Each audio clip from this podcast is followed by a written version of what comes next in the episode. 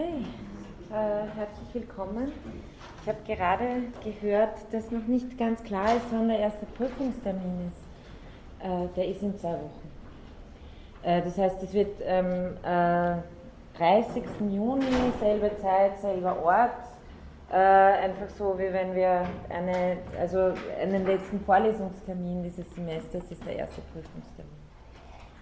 Ähm, es gibt natürlich vier Prüfungstermine. Wann genau die sein werden, weiß ich allerdings noch nicht. Äh, ich nehme an, der zweite wird irgendwann im Oktober sein, möglicherweise Anfang Oktober. Äh, dann ungefähr im November, Dezember der dritte und dann im Jänner ist nochmal ein vierter. Also so läuft es meistens. Ich frage immer nach äh, irgendwelchen Terminen, äh, die ich mitteilen kann oder, oder wo andere auch schon Prüfungen angesetzt haben und so ist es erfahrungsgemäß. Ich werde aber, wenn ich das weiß, äh, sobald ich das weiß, für, also erster ist klar, für zweiten, dritten, vierten Prüfungstermin äh, die Termine auf der Lernplattform bekannt geben. Aber wie gesagt, es wird höchstwahrscheinlich nicht vor September sein. Aber Sie können damit rechnen, dass es einen Prüfungstermin ungefähr zu Semesterbeginn, äh, Wintersemesterbeginn geben wird. Ja? Sonst noch irgendwelche Fragen zur Prüfung? Oder irgendwas anderes organisatorisches noch? Nein. Okay, dann ähm, kommen wir zu unserem letzten großen Autor in der heiligen Dreifaltigkeit der Phänomenologie.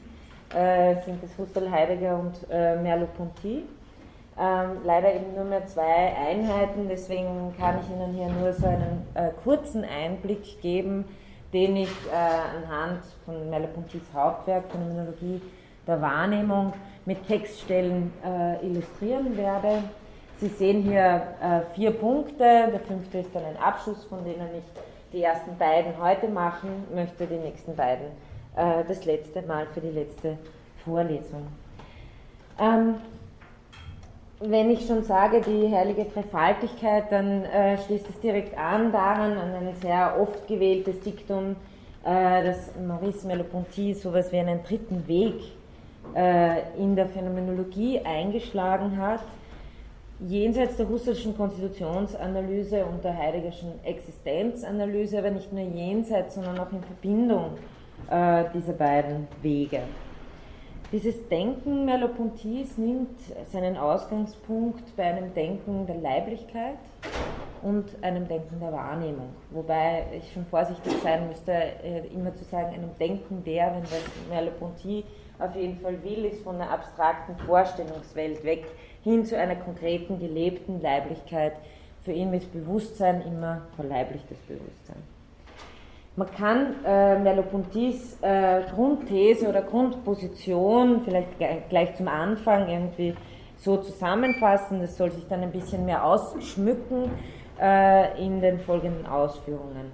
Im Verleiblichen zur Welt sein, das Merleau-Ponty être au monde nennt, was im Grunde genommen eine Übersetzung des Heideggerschen äh, in der Weltseins ist aber dann äh, in den deutschen Sprachraum wieder zurückkommt äh, mit zur Welt sein, äh, weil Merleau-Ponty das doch viel konkreter anhand des leiblichen Verflochtenseins mit der Welt ausbuchstabiert, als das äh, Heidegger tut.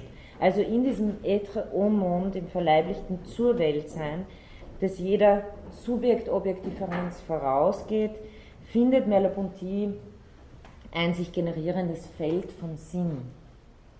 Und dieses Sinnfeld verweist jetzt nicht mehr nur auf eine sinngebende Instanz, ein konstituierendes Bewusstsein oder die Intentionalität des Bewusstseins, sondern dieses Sinnfeld wird begriffen als eine sich differenzierende Gestalt, als ein fungierendes Geschehen. Fungierend ist ein Wort, das Merleau-Ponty von Husserl nimmt, der auch schon äh, in seiner Passivitätslehre den Begriff der fungierenden Intentionalität prägt. Merleau-Ponty greift es eben vor allem für die Leibintentionalität auf, also ein fungierendes Geschehen, ein Feld, ähm, das sozusagen äh, in Form einer sich differenzierenden Gestalt äh, offen steht und beschreibbar wird. Sie haben hier in dieser ganz äh, Kurzdefinition, in diesem Zusammenfassen äh, komprimierten, äh, thesenartigen, äh, in dieser diesen thesenartigen Sätzen hier schon ein paar Grundbegriffe von Merleau-Ponty, die ich hoffe jetzt äh, im Folgenden ein bisschen mehr entwickeln zu können, nämlich Gestalt, äh, fungierendes Geschehen, Struktur, sich, also sich differenzierende Gestalt, sich generierendes Feld von Sinn und zentral damit das äh, Unterlaufen einer Subjekt-Objekt-Spaltung.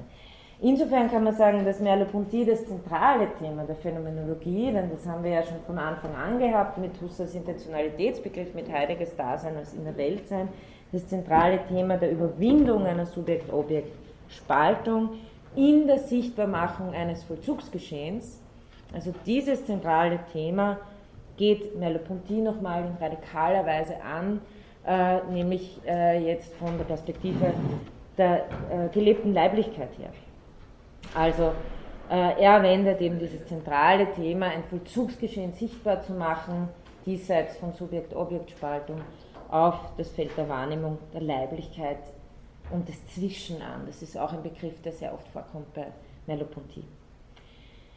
Ähm, dieser Ausgangspunkt bringt Merleau-Ponty auch äh, in einen Dialog mit verschiedenen äh, Wissenschaften, vor allem mit der Psychologie und der Gestalttheorie, aber auch mit dem Strukturalismus. Also äh, Ferdinand Saussure ist ein wichtiger Einfluss äh, für Merleau-Ponty, den ich hier nur unzureichend thematisieren werde können. Ähm, ich werde eher ähm, mich auf äh, die Einflüsse der Gestalttheorie hier konzentrieren, aber nur, dass Sie es mal gehört haben, also äh, Gestalttheorie, Auseinandersetzung mit der äh, Psychologie, Psychiatrie seiner Zeit, äh, mit Kinderpsychologie, dann äh, auch äh, Ethnologie, also Kulturanthropologie, Psychoanalyse und Soziologie. Das sind alles Felder, mit denen sich Merleau-Ponty in intensiver äh, Lektüre und äh, Recherchearbeit mit empirischen Untersuchungen auseinandergesetzt hat. Und was ihn hier vor allem interessiert, wir sehen Sie schon am Beispiel der Phänomenologie der Wahrnehmung ganz gut, ist, wie Phänomene von theoretischen Zugriffen zum Teil deformiert werden. Er möchte also auch in diesem Sinn zurück zu den Phänomenen. Er möchte genau diese Phänomenschicht äh, wieder ausgraben und in ihrem Eigenwert sichtbar machen, ohne sie einer empiristischen oder einer intellektualistischen Deformation auszusetzen. Also für Merleau-Ponty, Merleau-Ponty ist immer derjenige, der versucht, das Zwischen- und vor, vorgängige Feld in einer phänomenologischen Beschreibung zu heben, das den Zugriffen Empirismus oder Intellektualismus vorausgeht. Ähm, Bernhard Waldenfels, äh, der übrigens eine ganz schöne Einleitung oder kurz, also da, Kurzdarstellung von Merleau-Ponty in dem Surkamp-Buch Phänomenologie in Frankreich geliefert hat. Also wenn Sie das nachlesen möchten, dann äh, ist das, glaube ich, ein sehr hilfreicher Einstieg. Ähm, also, schreibt es nochmal. Also Bernhard Wallenfels, der selbst sehr viel in seiner Theorie der Responsivität äh, von Merleau-Ponty äh, übernommen hat, hat eben auf Surkamp, in Surkamp ein äh, Buch veröffentlicht, das ist schon sicher 15, 20 Jahre her, das heißt Phänomenologie in Frankreich. Da gibt es ein Kapitel zu Merleau-Ponty. Äh, dieser Wallenfels unterscheidet eben zwischen drei verschiedenen Phasen in Merleau-Pontys Werk. Eine Anfangsphase 1945, das, auf die ich mich konzentrieren werde, ähm, beschränken werde, muss man eher sagen. Das, äh, 1945 sind die zwei großen äh, Werke erschienen, Struktur des Verhaltens und Phänomenologie der Wahrnehmung. Äh, die sind sozusagen miteinander verschränkt. Die Struktur des Verhaltens äh, beinhaltet vielleicht noch mehr konkrete äh, psychologische Untersuchungen. Ich sage dann kurz dazu was. Und die Phänomenologie der Wahrnehmung arbeitet nochmal Merleau-Pontys eigenen phänomenologischen Zugang, vor allem zum Phänomen der Leiblichkeit, heraus. Ähm, es sind Theorien des Verhaltens und Theorien der Wahrnehmung, wobei die Leiblichkeit eine besondere Rolle spielt. äh, in Form des leiblichen Verhaltens und der Leibwahrnehmung. Und äh, was hier wichtig ist, ist, dass Merleau-Ponty keine spezielle äh, keine, keine spezielle Thematik äh, herausarbeiten will und sagt, die einen schauen sich die Imagination an und ich schaue mir die Wahrnehmung an, sondern äh, es soll eine grundlegende Betrachtung sein, die ähm, die traditionellen Sichtweisen, die, wir, wie Merleau-Ponty eben meint, in einer Dichotomie aufgespalten sind, entweder intellektualistisch oder empiristisch äh, die Phänomene zu verstehen, grundlegend in Frage stellen soll. Also Wahrnehmung äh, hat bei äh, Merleau-Ponty einen Primat, weil es unser erster und ursprünglicher Weltzugang ist. Ähm, Merleau-Ponty ist eben jetzt, wie man sagen könnte, auf der Suche, so sagt Wallenfels, das auf der Suche nach einer dritten Dimension, die jenseits dieser Pole eines äh, bloß geistig oder bloß naturalistisch verstandenen Seins ihren Weg sucht. Und ähm, er macht es so, dass er von einer Krisensituation ausgeht, die nicht nur die Philosophie, sondern die auch die psychologischen Wissenschaften betrifft. Ähm, und äh, diese zwei Sichtweisen, die zu dieser Krisensituation geführt haben, sind eben einerseits die objektivistische und naturalistische Sichtweise, die was macht? Die tritt an die Phänomene von außen heran und äh, endet bei einer Natur an sich, ja, die äh, objektivistisch zu begreifen wäre. Auf der anderen Seite haben wir die subjektivistische oder kritizistische Sichtweise. Also was äh, Merleau-Ponty hier im Auge hat, sind alle möglichen Varianten äh, des Kantianismus, ähm, aber auch in der Weise, wie sie sozusagen äh, im späten 19., Anfang 20. Jahrhundert in Frankreich vorkommen. Auf jeden Fall geht es äh, hier um die Gegenbewegung, also nicht alles zu verobjektivieren, sondern äh, alle Phänomene vom reinen Bewusstsein her äh, zu erschließen und damit bei einem reinen Für sich zu enden. Und äh, Merleau-Pontys äh, Punkt ist, dass er sagt, dass der lebendige Bezug zwischen Natur und Bewusstsein, den er beschreiben will als ein Ineinandergreifen einer Gestalt, durch diese zwei Zugriffe zerrieben wird, zerstört wird, unsichtbar gemacht wird und entweder in einer äußeren wissenschaftlichen Explikation endet oder in einer inneren philosophischen Reflexion. Also e-, entweder vollkommene Veräußerlichung oder äh, vollkommener Rückzug äh, in ein Kogito, das mit der Welt nichts mehr zu tun hat.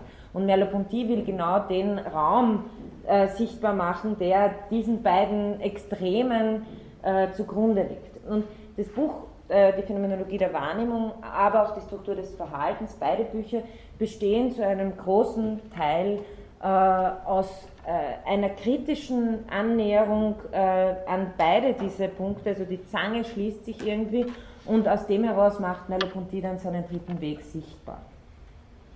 Ähm, habe Ihnen äh, unterschlagen vorher, also ich werde mich eben hauptsächlich auf diese Frühphase beziehen, aber es gibt auch äh, sozusagen dann eine Übergangsphase. Merleau-Ponty war ja äh, mit Sartre zunächst sehr gut äh, befreundet. Im Laufe ihrer politischen Aktivitäten ähm, haben sie sich dann aber auch zerstritten und es kommt eben zu einigen politischen äh, äh, äh, Essayversuchen auf Büchern. Auf die gehe ich hier nicht ein. Also ich beziehe mich hier wirklich nur die, auf die Phänomenologie der Wahrnehmung. Ähm, und äh, schließlich dann eine Spätphase ab Mitte der 50er, Merleau-Ponty ist ja relativ jung, äh, Ende Mitte, Ende 50 äh, verstorben. Ähm, eine Spätphase muss man noch irgendwie herausstreichen in einer Bemühung um eine neue Ontologie. Äh, auch das werde ich hier nicht thematisieren, aber das knüpft an an das, was ich hier sage, nämlich Sie sehen, können, können das wahrscheinlich dann erahnen, diese dritte Dimension, die Merleau-Ponty hier phänomenologisch sichtbar machen will, äh, kriegt dann im Spätwerk eine eigene ontologische Dignität. Aber das äh, kann ich Ihnen sozusagen hier nur am Rande als äh, Versuch des äh, Lust auf mehr zu machen hier erwähnen. Also wir haben diese beiden äh, verschiedenen äh, Zugänge, objektivistisch, subjektivistisch oder naturalistisch und kritizistisch, und beide sind für Merleau-Ponty äh, verfehlte Grundzüge, die die Grundbewegung, also die, die, die das Grundlegende zur Weltsein äh, der Leiblichkeit verdecken. Ähm, in, äh, und Merleau-Ponty stellt es immer als eine Krisensituation dar, in dem Sinne, dass er äh, sagt, auch die Psychologie ist sozusagen mit ihrer Weisheit äh, an ein Ende gekommen und gerade die Gestalttheorie in der Psychologie, die Merleau-Ponty durch Aaron Gurwitsch kennenlernt, äh, ein, ein, Philosoph, der ursprünglich aus Litauen stammt, in Deutschland war, jüdischer Herkunft, ist nach äh, Amerika emigrieren musste und der auch stark von Husserl beeinflusst war. Ähm, der hat in Paris gelehrt eine Zeit lang und Merleau-Ponty hat vor allem über ihn äh, die Gestalttheorie in der Psychologie äh, kennengelernt. Und äh, er sieht darin auch sozusagen einen ersten Weg, einen ersten Versuch aus diesem entweder atomistisch aufgebaut oder intellektualistische Form setzt sich auf Materie drauf, äh, dem zu entkommen. Ähm, und was er machen will, ist sozusagen äh, nicht, ähm, also den, diesen Ausweg aus dem Dilemma wird nicht gesucht in einer ähm, äh, in einem Zurückweichen auf einen rein philosophischen Standpunkt, das muss man Merleau-Ponty wirklich hoch anrechnen, sondern in einer Umbildung der Positionen, die dadurch stattfindet, dass er sich eben mit den empirischen Wissenschaften, einfach an der Psychologie auseinandersetzt. Äh, und dabei stellt er beides in Frage, sowohl den Positivismus der Wissenschaften, die den Menschen auf ein Objekt reduziert, und die Position der Philosophie, die uns als zeitlose und unbedingte Objekte, wie er sagt, äh, definiert. Merleau-Ponty geht vielmehr von einem Milieu aus, das im Diesseits liegt und das eben eine Art dritte Dimension eröffnen soll. Und ähm, zwei Begriffe, die jetzt wichtig sind, um sich diese, diese, diese, äh, diesen dritten Weg zu erschließen, sind eben Struktur und Gestalt. Jetzt äh, nur ganz, äh, ganz kurz zur äh, Gestalttheorie. Die Gestalttheorie weist eben, also Gestalt, das einfachste Vorkommnis, eine Figur vor einem Hintergrund zu sehen. Sie können nie, das ist eine, eine, der, eine der Grundthesen. Ja. Wahrnehmung ist nie Wahrnehmung eines bloß einzelnen atomistischen Irgendwas im Nichts, sondern ist immer Wahrnehmung von etwas vor einem Hintergrund. Das ist die, die, die simpelste Form der Gestalt. Ja. Und äh, die Grundthese ist, wir müssen in Wahrnehmung immer schon von diesem sich differenzierenden Gestaltgeschehen her verstehen und nicht von irgendwelchen Punkten und Pixeln, die sich zusammensetzen. Wir tendieren ja, glaube ich, aufgrund unserer ähm, äh, Geräte jetzt wieder sehr stark dazu, zum Beispiel Wahrnehmung als Zusammensetzung von Pixeln zu, zu äh, denken. Äh, die Gestalttheorie wäre da ähm, eine, eine, eine Gegenbewegung nochmal dagegen.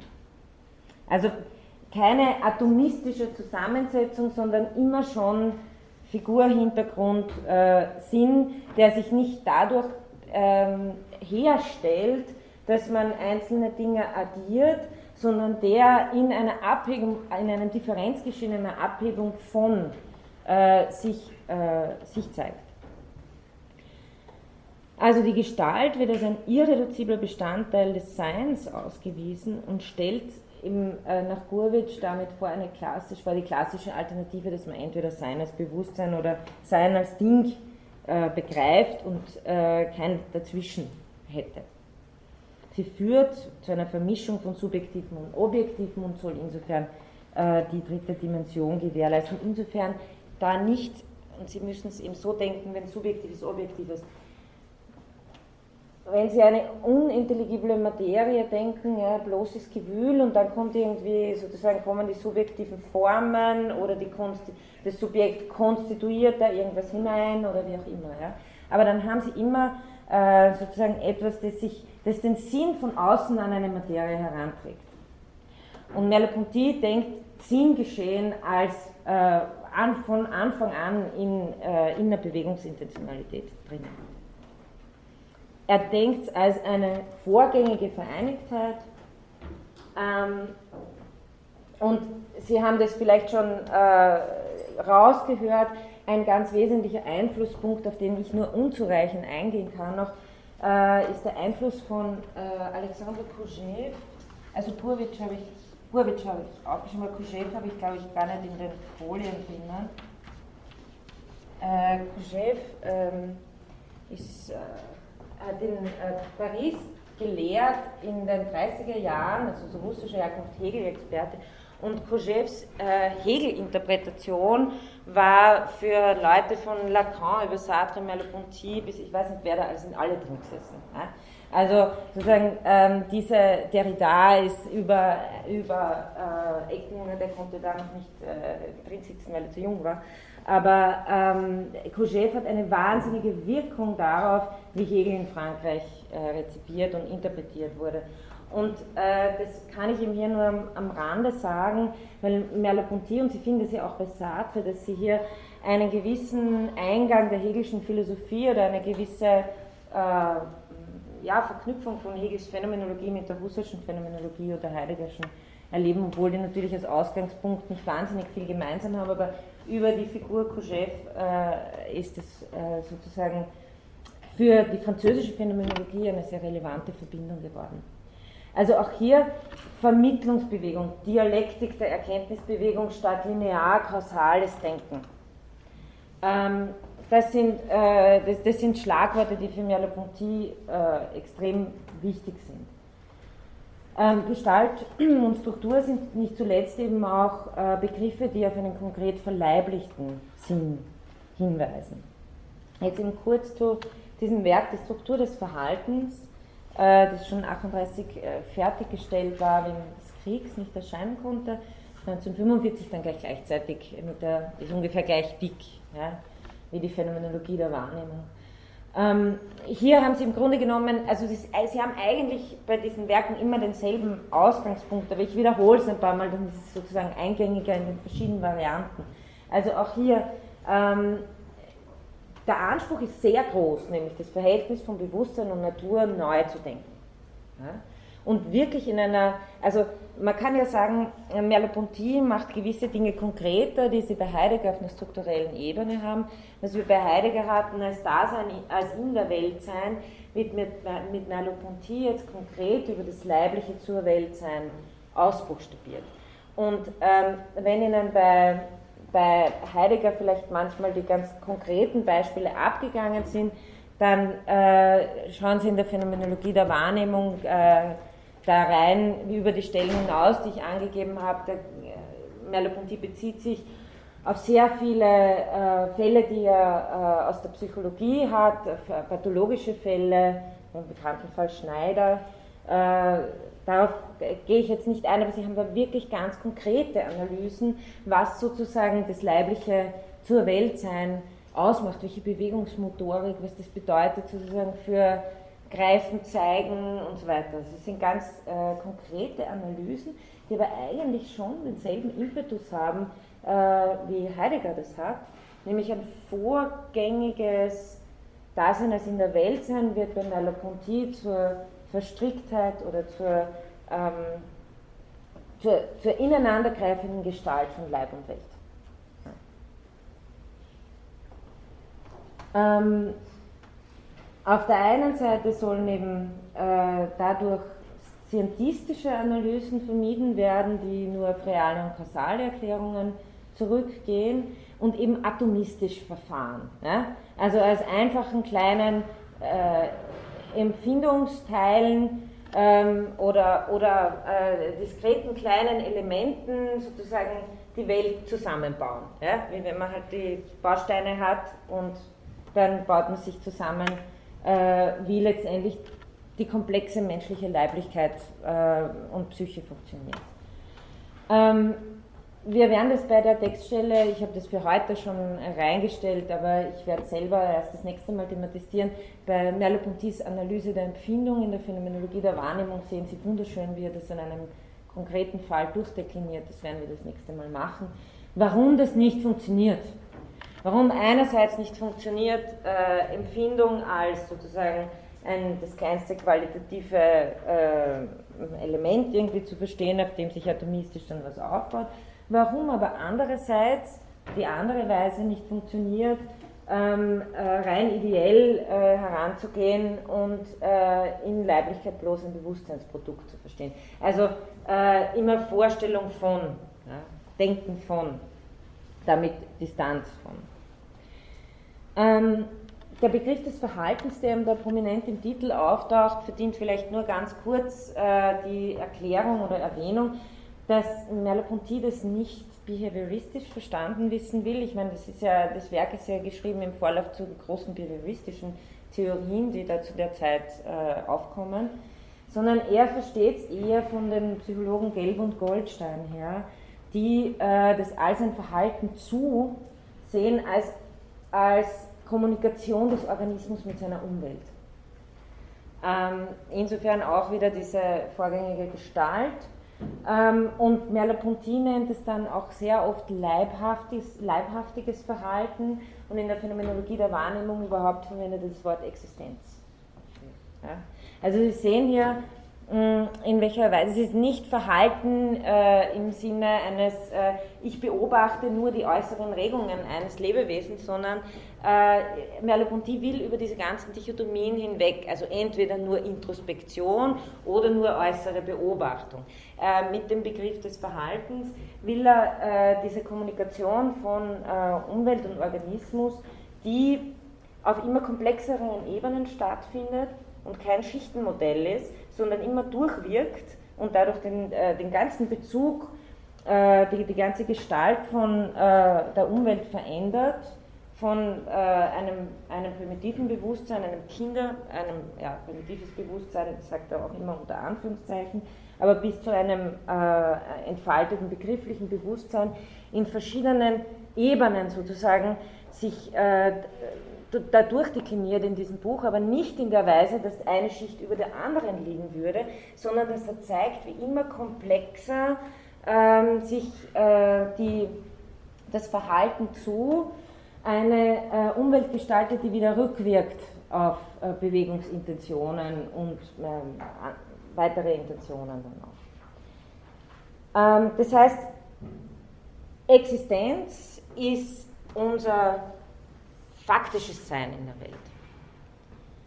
Also äh, Existenz wird hier jetzt ganz stark mit Leib äh, in Verknüpfung gebracht, weil Merleau-Ponty auch wieder eben als, als, Gegensatz zum Intellektualismus sagt, wenn ich äh, leiblich zu sein, äh, bedeutet nicht eine Idee vom Leib zu haben. Ja, das sind äh, zwei verschiedene Dinge.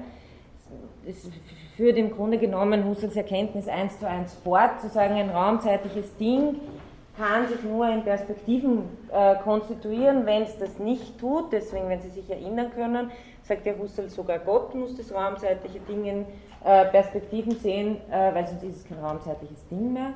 Äh, und Merleau-Ponty äh, setzt das insofern fort, dass er sagt, äh, Raum, raumzeitliche Dinge äh, sind uns gegeben, der Würfel in seiner Perspektivenform äh, ist uns nur als solcher, als wirklicher gegeben. Die Idee des Würfels ist was anderes.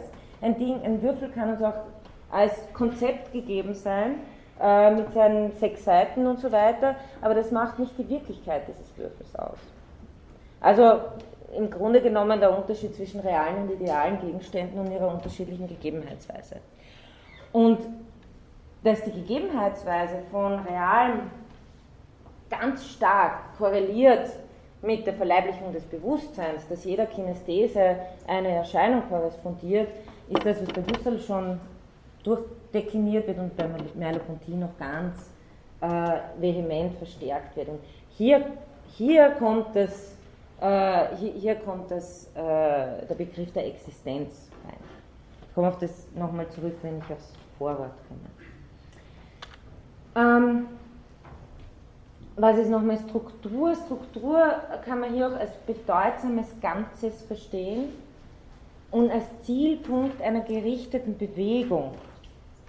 Wobei das, äh, das bedeutsame Ganze eben immer, äh, Merleau-Ponty versteht Wahrnehmung als aktive, versteht Bewegungsintentionalität als äh, etwas Aktives. Ähm, das heißt, die, die, das ist hier der Leib selbst, nicht ein Wille, der den Leib steuert, sondern die Leiblichkeit selbst, die sich in der Welt immer schon orientiert in einer Eigenräumlichkeit. Ja? Ähm, Bedeutung entsteht in, ist insofern inkarniert in das Material, das sie durchformt und ist nicht draufgesetzt als etwas, das mit äh, dem Sinngeschehen, das in der Wahrnehmung stattfindet, nichts zu tun hätte.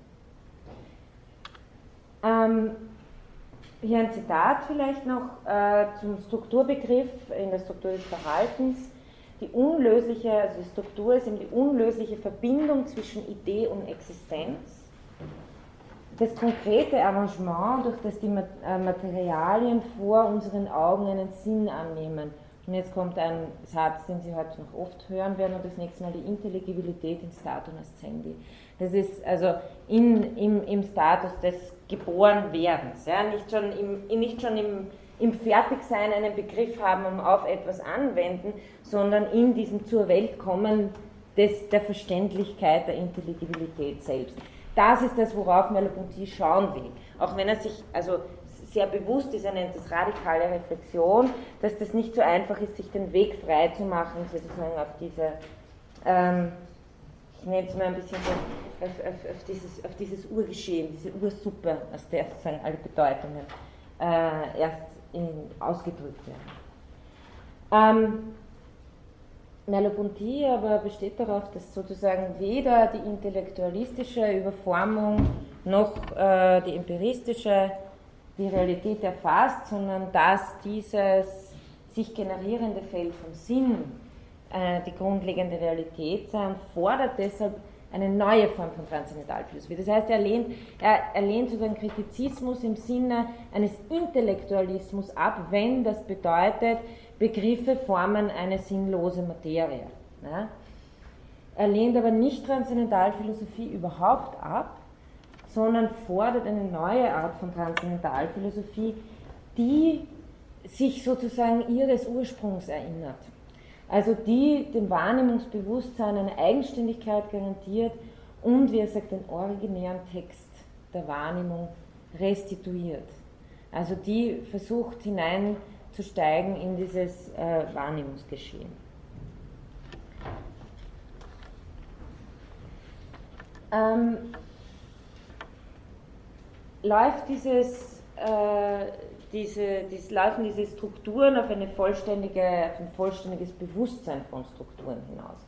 Das kann es natürlich nicht sein, denn dann wäre wieder alle Strukturalität, die im Wahrnehmungsfeld vorhanden ist, wieder gefasst von einem Bewusstsein und wir schauen drauf und haben es. Ja?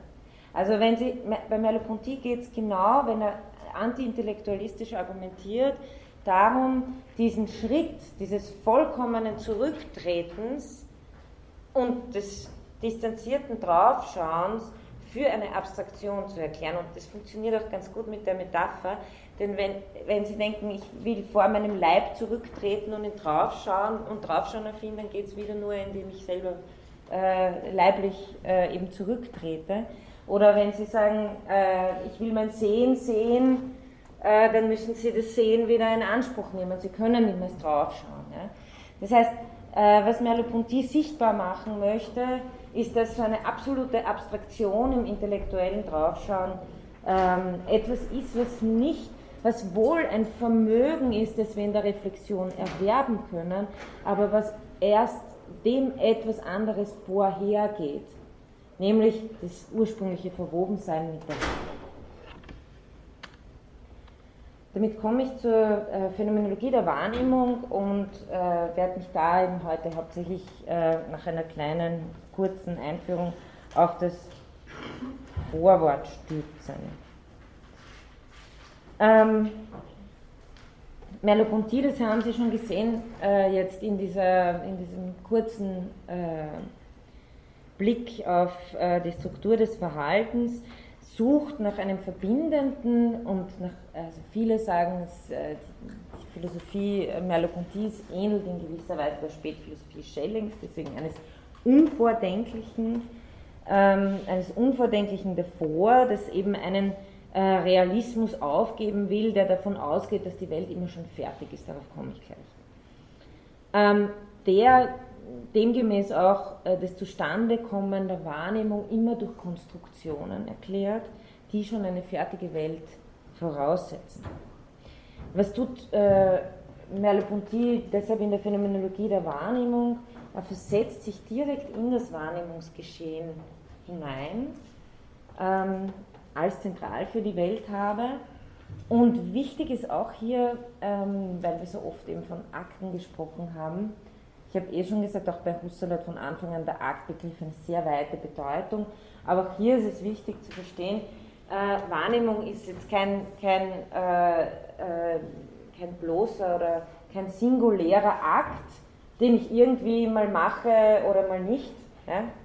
Also äh, manchmal nehme ich wahr, manchmal bin ich leiblich zur Welt und dann wieder nicht, sondern äh, Merleau-Ponty formuliert es aus, den grundlegenden, den grundlegenden Weltzugang, den Hintergrund und Untergrund, von dem sich alle anderen Akte abheben. Also unser primäres zur Welt sein und äh, als der primäre Kontakt äh, mit der Wirklichkeit. Der, deshalb spricht man von einem Primat der Wahrnehmung bei Merleau-Ponty.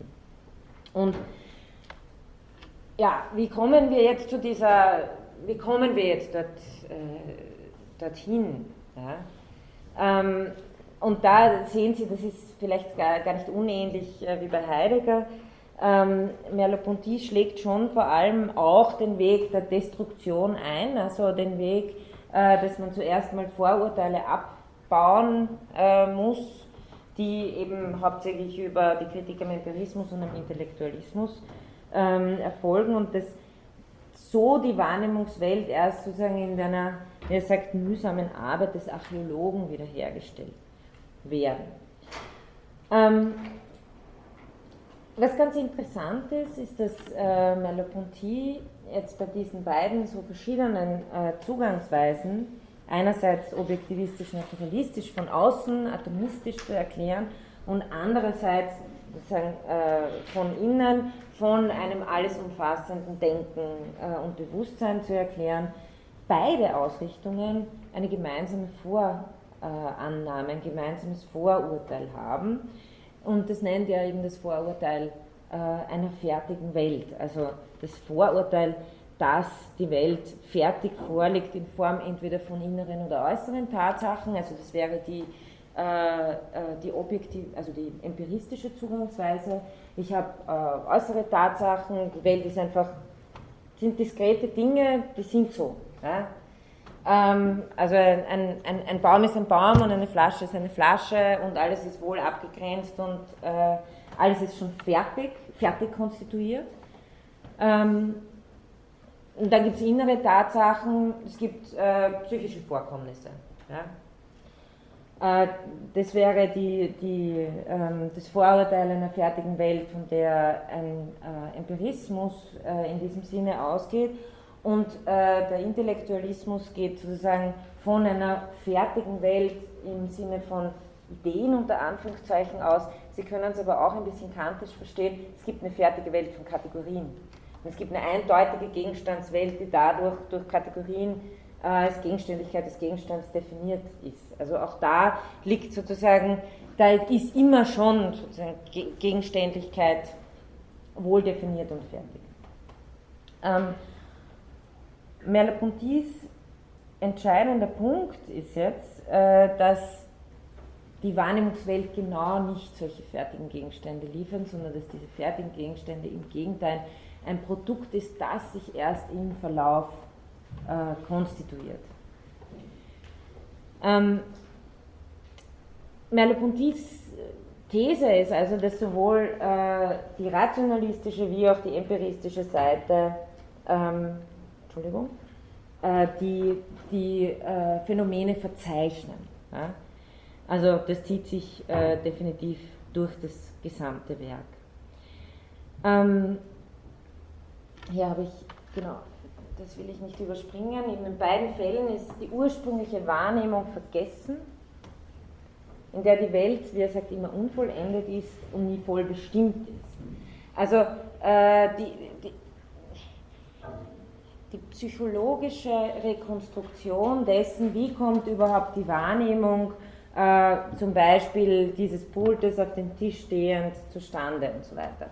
Geht ja davon aus, oder wenn Sie das, sich das äh, neurophysiologisch anschauen, dass wir immer schon wissen, da ist dieses fertige Ding da und wie das ausschaut und dann rekonstruieren wir, was sind jetzt eigentlich äh, die, die Bestandteile, ganz egal wie Sie das jetzt ob Sie das jetzt über Empfindungen formulieren oder, oder ob Sie das nur für, für abstrakter ähm, im Sinne eines neurophysiologischen Zugangs äh, formulieren, welche Areale hier aktiviert werden und so weiter. Auf jeden Fall wird hier immer von einem Gegenstand ausgegangen, von dem wir dann versuchen nachzuverstehen, zu rekonstruieren, wie der im Gehirn zustande gebracht wird oder wie der über Empfindungsdaten zustande gebracht wird. Und Merleau-Ponty sagt, so werden wir nie verstehen, was Wahrnehmung leistet, weil was Wahrnehmung leistet, ist überhaupt erst einmal diese fertige Welt äh, so zu präsentieren, äh, die sie gar nicht ist. Also die Wahrnehmung äh, leistet sozusagen, äh, ist, bringt ein Ergebnis, äh, das, wenn man sie aber anschaut, in ihrem phänomenalen Fluss so eindeutig gar nicht ist. Ja? Also ähm, es gibt immer äh, sozusagen ähm, Brüche, Sinnsprengsel, äh, Horizonte, die hineinwirken in unsere Wahrnehmung, die bereits erworbenen Sinn äh, geltend machen. Es gibt nie sozusagen einfach nur wohl definierte äh, Objekte, die fertig in unserer Wahrnehmung auftauchen. Das beschreibt Merleau-Ponty, das muss ich Ihnen insofern in einer genauen Ausführung ein bisschen schuldig bleiben, aber das beschreibt Merleau-Ponty äh, schon dadurch sehr schön, ich glaube das nächste Mal werden wir es noch haben, indem er äh, über das Gesichtsfeld schreibt. Ja. Äh, ich glaube, das ist in den Passagen über die Empfindung. Äh, das Gesichtsfeld ist auch nicht irgendwie, ähm, wenn Sie das nur aus, aus, aus Daten, sagen wir mal aus Pixeln rekonstruieren wollten, dann würde das irgendwo einen schwarzen wenn es aufhören würden. Das heißt, hier wäre einfach keine Dateninformation. Meine Politik sagt, aber phänomenal franzt das sozusagen aus und es franzt doch nicht aus, äh, sondern wir wissen in gewisser Weise, dass es eine Rückseite gibt. Nur wie ist das alles wahrnehmungs wahrnehmungsmäßig gegeben? Also wenn ich hier nur äh, mit, mit kleinen atomistischen Teilchen etwas zusammensetze, müsste ich scharfe Grenzen machen, wo es keine scharfen Grenzen gibt. Das nur als ein Beispiel, an dem er das zeigt. Ähm, ja, ähm, eine der Konsequenzen, ähm, die, die Merleau-Ponty zieht, ist, dass es kein sinnliches Material gibt, das erst durch intellektuelle Bedeutung oder durch intellektuelle Formung seine Bedeutung erhalten würde, sondern dass in den sinnlichen Gegebenheiten Bedeutung immanent ist. Und so wie er das beschreibt, entsteht es in einem Prozess spontaner Organisation. Also nicht in einem äh, Modell, und das äh, wissen wir ja schon von Heidegger, der sich da äh, sehr explizit im Namen Husserls dagegen wehrt, dass es, wenn es um die intentionale Gegebenheit von geht, dass es hier nicht mehr darum geht, dass einem Material eine Form aufgeprägt wird. Ähm, bei ähm, Merleau-Ponty verlagert sich das jetzt noch viel mehr sozusagen von einem konstituierenden Subjekt in das Geschehen der Konstitution selber hinein, äh, in dem spontan Sinn entsteht, der nicht mehr, der dem Subjekt auch widerfahren kann. Ja?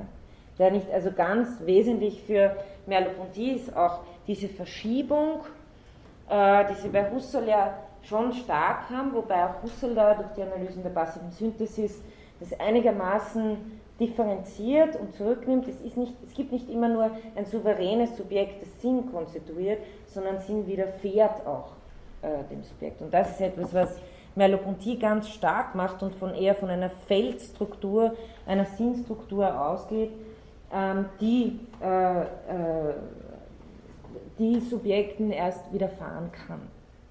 Also die ein Subjekt erst stiften kann. Ähm, wie stellt er diese Wahrnehmungswelt jetzt her in seiner Archäologie? Auf der einen Seite will er versuchen, ein phänomenales Feld äh, zu beschreiben, also zu diesem, zu diesem Feld äh, zu kommen, dass dies jetzt einer verobjektivierten oder intellektualisierten Welt wäre. Und dass auch diesseits einer objektiven Welt im Sinne eines, Real, eines Realismus liegt, der dieses Vorurteil der fertigen Welt hat. Ich meine, im Grunde genommen ist das in guter phänomenologischer Tradition, ne? weil auch hier sagen, danach gefragt wird, wie, äh, wie ist, äh, stellt sich in der Gegebenheitsweise der Gegenstände überhaupt erst die Identität eines Gegenstandes her. Und äh, Merleau-Ponty geht dieser Frage nun noch in, in, ganz differenzierter Weise nach und sagt, die Gegebenheitsweisen der Gegenstände äh, sind selber nochmal äh, kinästhetisch korreliert, also leiblich in Wahrnehmungsbewegungen äh, korreliert und wie erzeugt sich aus diesem Feld überhaupt erst, das er beschreiben will, das, was wir dann eine objektive Welt nennen. Das ist die eine Seite. Die andere Seite ist, dass er das Ganze auch als transzendentales Feld sichtbar machen äh, möchte und hier eben in diesem System äh, Subjekt, Welt, Intersubjektivität oder Ich, anderer Welt ähm, sozusagen diese, diese Dreipoligkeit als transzendentales System analysiert, in dem äh, sich dieses Sinnfeld aufspannt. Ähm, und das habe ich eben schon äh, erwähnt, damit will Merleau-Ponty eine neue Form von Transzendentalphilosophie äh, machen, die sozusagen nicht ein Subjekt hat, das dem Objektiven vorausliegt, sondern eine Transzendentalphilosophie, auch hier haben wir wieder eine Parallele zu, zu Heidegger, auch eine Transzendentalphilosophie, die äh, vom, äh, vom Gemeinsamen, dem Vorausliegenden aus äh, versucht, Strukturen zu denken, wobei wir haben ja nicht mehr mit einer Allgemeinheit und Notwendigkeit zu tun, wie, wie, wie bei Kant zum Beispiel, sondern Merleau-Ponty denkt nicht mehr so, dass die Vernunft allem vorausgeht, sondern dass Vernunft sich generiert in einem kontingenten Feld von Faktizität. Das heißt, sie haben, also diese Transzendentalphilosophie ist eingeschrieben in eine Kontingenz, in eine Geschichtlichkeit, äh, die aber, was aber äh, trotzdem sozusagen nicht ähm, verunmöglicht, dass hier äh, Wahrnehmungsformen erkannt werden können, Strukturen, die immer wieder verändert werden durch Geschichtlichkeit, Sentimentationen, Habitualisierungen. Also das alles ist ähm, sozusagen auf, auf, auf, verschiedenen Ebenen der Melopontie da. Damit komme ich zum Vorwort, zweiter Punkt, der Phänomenologie der Wahrnehmung. Ähm, das ein ganz bekannter, vielgelesener, viel zitierter Text ist und das nicht umsonst, das ist nämlich auch ein wunderschöner Text, ähm, der eine Einführung in die Phänomenologie bieten soll. Allerdings ist es nicht ein, eine nicht ganz so leichte Einführung in die Phänomenologie, ähm, weshalb es auch ganz, nicht ganz unpassend ist, dass äh, wir das hier eher am Ende unserer Vorlesung haben, weil ich glaube, Sie werden das leichter verstehen, wenn Sie schon mal durch Husserl und Heidegger ein bisschen durchgegangen sind, als wenn Sie sich jetzt direkt auf diesen Text gestürzt hätten. Ähm, also es bietet uns auch die Möglichkeit eines Ausblicks und äh, einer, Wiederhol einer, Wiederholung einiger Kernthemen, die für die Grundfragen und Grundbegriffe der Phänomenologie wichtig sind. Ähm, Merleau-Ponty hat in dieser dritten Variante, in der Husserl und Heidegger beiderseits relevant werden, lässt sowas wie den Prototyp der sogenannten französischen Phänomenologie äh, kreiert. Das äh, ist ja sozusagen auch zu einem eigenen Universum geworden, die ähm, phänomenologische Fortsetzung ähm, von Husserl und Heidegger war in Frankreich äußerst fruchtbar. Ich meine, ich brauche nur äh, Namen wie ähm, Merleau-Ponty, Levinas, äh, Ricoeur, äh, Marion, äh, also ähm, könnte man noch äh, Richier beliebig weiter fortsetzen an, ähm, an wichtigen Leuten, die ähm, äh, Heidegger und Husserl eigentlich nie als diese Gegensätze wahrgenommen haben, wie sie es oft äh, in der deutschsprachigen Rezeption haben. Also das ist ein Phänomen, das für die französische Rezeption sehr positiv war, äh, das, glaube ich, in Deutschland dadurch, dass Heidegger sich selbst so stark von Husserl abgesetzt hat, viel mehr Gräben geschaffen hat. Also ist man entweder Husserlianer oder Heideggerianer, aber was, also beides geht definitiv nicht. War in Frankreich das Phänomen so, dass Husserl und Heidegger mehr oder, weniger, mehr oder weniger gleichzeitig angekommen sind dort, mit ihren, also die Texte gleichzeitig angekommen sind. Dann auch noch andere Einflüsse da waren, wie eben äh, von Coget und so weiter. Und äh, so sozusagen eine ganz äh, neue Form, produktiv mit der Entwicklung von Husserl zu Heidegger umzugehen, möglich geworden ist. Und Merleau-Ponty ist ein Paradebeispiel dafür, würde ich sagen. Ähm, also dafür, dass man sozusagen als Husserl und Heidegger keine plakative Opposition machen muss, sondern eine zusammenhängende Problemstellung gewonnen werden Äh, Merleau-Ponty stellt am Anfang die Frage, Phänomenologie, was ist das? Ja? Ähm, und er versucht dann eine Antwort zu geben, indem er im Grunde genommen Spannungsfelder innerhalb äh, der Phänomenologie herausarbeitet und als komplementäre Aspekte betrachtet, die alle berücksichtigt werden müssen. Also Sie sehen, Merleau-Ponty ist immer derjenige, der zwischen zwei Polen sozusagen den, den dritten Weg sucht, auch hier. Ähm, zudem äh, finden Sie eine ganz berühmt gewordene Charakterisierung von äh, Merleau-Ponty der Phänomenologie äh, in diesem Vorwort, dass sie kein monolithisches Gebilde und kein Lehrgebäude darstelle. Also Phänomenologie ist sozusagen nicht äh, etwas, was man äh, nach Lehrgebäude lernen kann, sondern dass sie in ihrem Stil erkennbar sein. Hier äh, ist das bekannte Zitat, Phänomenologie ist vollziehbar und ist erkennbar als Manier oder Stil. Sie existiert als Bewegung, aber noch ist sie nicht zu abgeschlossenem philosophischen Bewusstsein gelangt. Alles, was hier über die Phänomenologie gesagt wird, wird schon selbst philosophisch phänomenologisierend gesagt. Ja? Also da spricht hier jetzt niemand, niemand distanziert darüber, sondern dieses als Stil, als Manier erkennbar sein, äh, den Phänomenen folgen in ihrer Bewegung, als Bewegung, als keine festgesetzte Methode, sondern als eine Methode, die jederzeit alles über Bord werfen muss, wenn sie den Sachen nicht gerecht wird. Und Merleau-Ponty versucht hier eben eine neue Sachebene, äh, nämlich das Wahrnehmungsfeld herauszuarbeiten. Ähm, und sie ist noch nicht zu abgeschlossenen philosophischen Bewusstsein gelangt, will auch heißen, zu abgeschlossenem philosophischen Bewusstsein zu gelangen und zurückzutreten, wäre schon wieder äh, diesen vollen Überblick über alles zu haben. Also zur Phänomenologie gehört es auch dazu, so wie es zum Weltverhältnis gehört, sich aus ihrer eigenen Situiertheit und Verstricktheit zu verstehen, die zwar zu reflektieren, aber nicht der Illusion zu erliegen, sie könnte sich vollständig sozusagen aus ihrer Situiertheit heraus, äh, herausbegeben.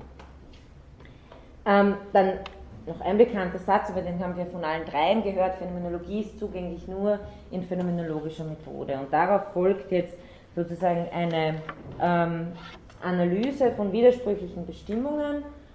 Äh, die, also das ist der erste Punkt. Ich habe hier fünf Punkte, die ich thematisieren will an der, äh, an der Einleitung.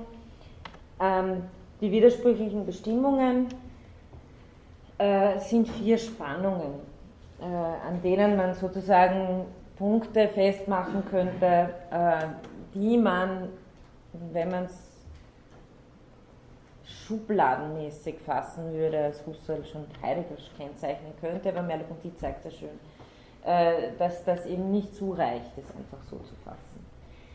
Ähm, ich werde es jedes Mal äh, mit einem äh, Zitat illustrieren, weil es eigentlich sehr schön sozusagen für sich selbst spricht. Ich könnte es Ihnen nicht besser sagen, als Merleau-Ponty es sagt. Der erste Punkt ist eben Eidetik, Wesenslehre versus Existenz. Heidegger, ähm, einer von Heideggers Punkten ist, äh, Kritikpunkten ist, dass Husserl sozusagen das Bewusstsein nicht in seiner Existenzhaftigkeit genug äh, berücksichtigt habe. Was soll die Phänomenologie demnach sein? Soll sie ästhetische Wissenschaft sein oder Philosophie der Faktizität? Ähm, Merleau-Ponty antwortet hier folgendermaßen: sagt, Phänomenologie ist Wesensforschung. Alle Probleme, so lehrt sie, wollen gelöst sein durch Wesensforschung. Bestimmung des Wesens der Wahrnehmung etwa, des Wesens des Bewusstseins. Doch ebenso sehr ist Phänomenologie eine Philosophie, die alles Wesen zurückversetzt in die Existenz und ein Verstehen von Mensch und Welt in, die in der Faktizität fordert. Phänomenologie in diesem Sinne ist also nicht bloß ein Essentialismus, der sagen, die Faktizität nicht reflektieren würde, sondern auch eine Philosophie der Faktizität, die auch in dieser Faktizität, wie Sie ja bei Heidegger gesehen haben, allgemeine Bestimmungen macht. Also es ist sozusagen sehr wohl natürlich, ja, es geht um Wesensbestimmung, äh, so wie ich auch mal äh, gesagt habe, ich glaube, äh, keine Philosophie, die über etwas, etwas aussagen will, was einen allgemeineren Gehalt haben kann, wird auskommen ohne äh, so etwas ähnliches wie Wesensbestimmung, wobei wir da noch lange nicht drüber reden, ob Wesen jetzt wirklich existieren oder nicht. Ja. aber, aber Wesensbestimmungen einfach als Aufgaben einer philosophischen Richtung. Ja. Sprache ist alles, äh, unser Weltzugang ist immer sprachlich, und das sind alles Wesensaussagen. Ja. Ähm, die, äh, dessen kann sich sozusagen äh, eine, eine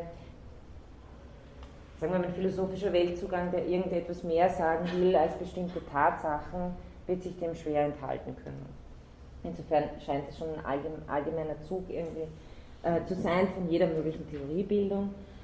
Äh, aber äh, was ist jetzt der Punkt? Der Punkt ist schon der, dass danach gefragt wird, was ist sozusagen das ihre, ihre äh, das, das Irrelevante, sondern das, äh, das was, ähm, na, jetzt, was, äh,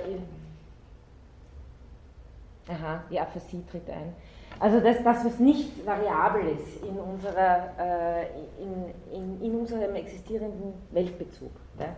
Also invariable, wollte ich sagen, nicht irrelevante. Jetzt ähm, also das, was, äh, was wesenhaft ist in unserem existenziellen Bezug.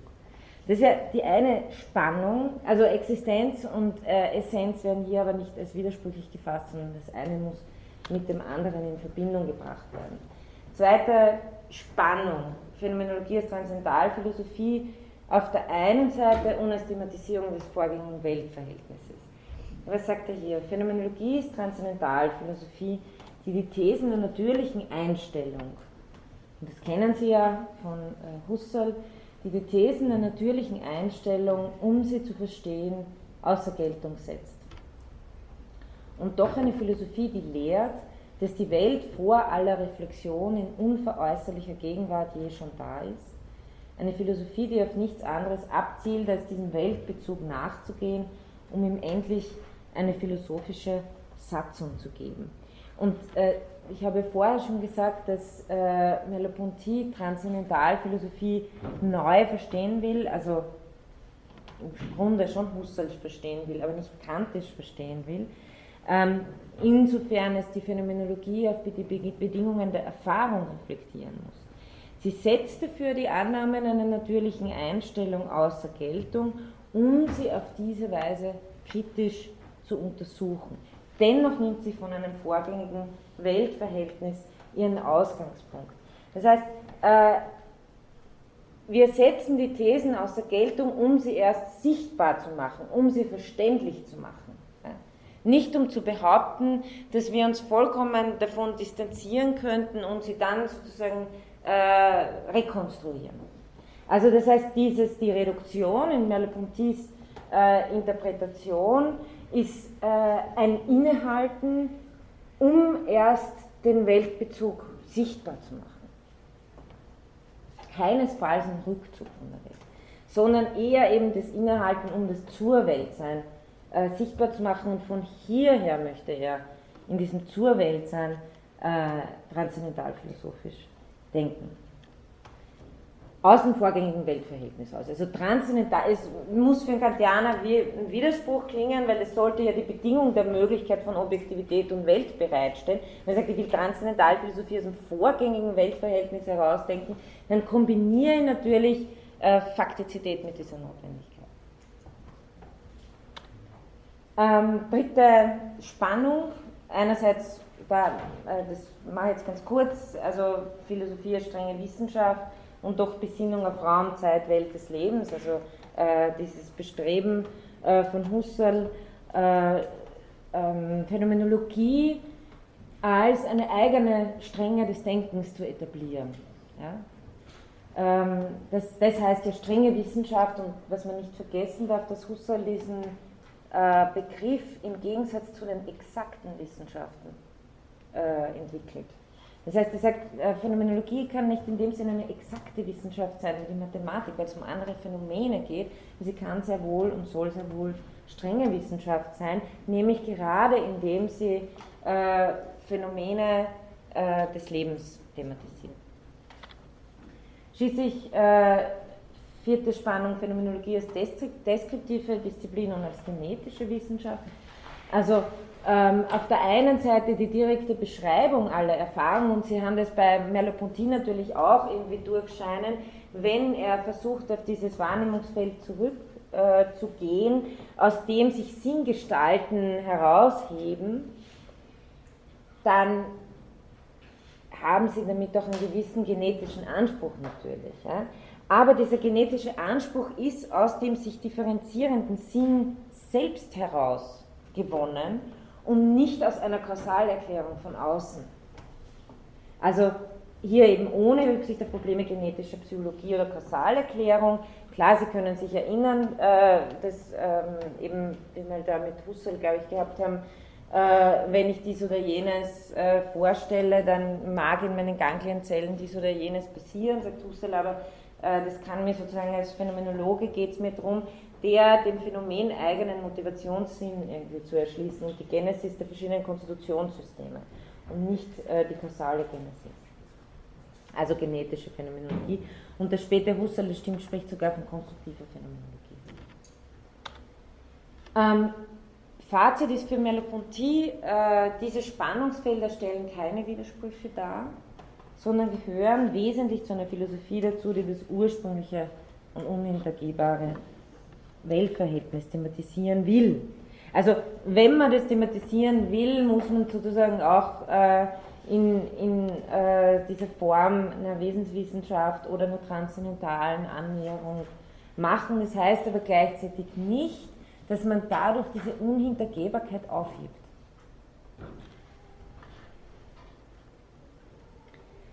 Ähm, ja, und ich glaube, es ist klar, dass Merleau-Ponty in seiner ganzen Bewegung, sozusagen Vermittlungsbewegung zwischen diesen Spannungsfeldern sucht. Jetzt komme ich zum zweiten Thema, das für die, für die äh, Einleitung relevant ist, ähm, nämlich die Frage nach der Wissenschaft und ihrem Verhältnis zur Wirklichkeit der Lebenswelt.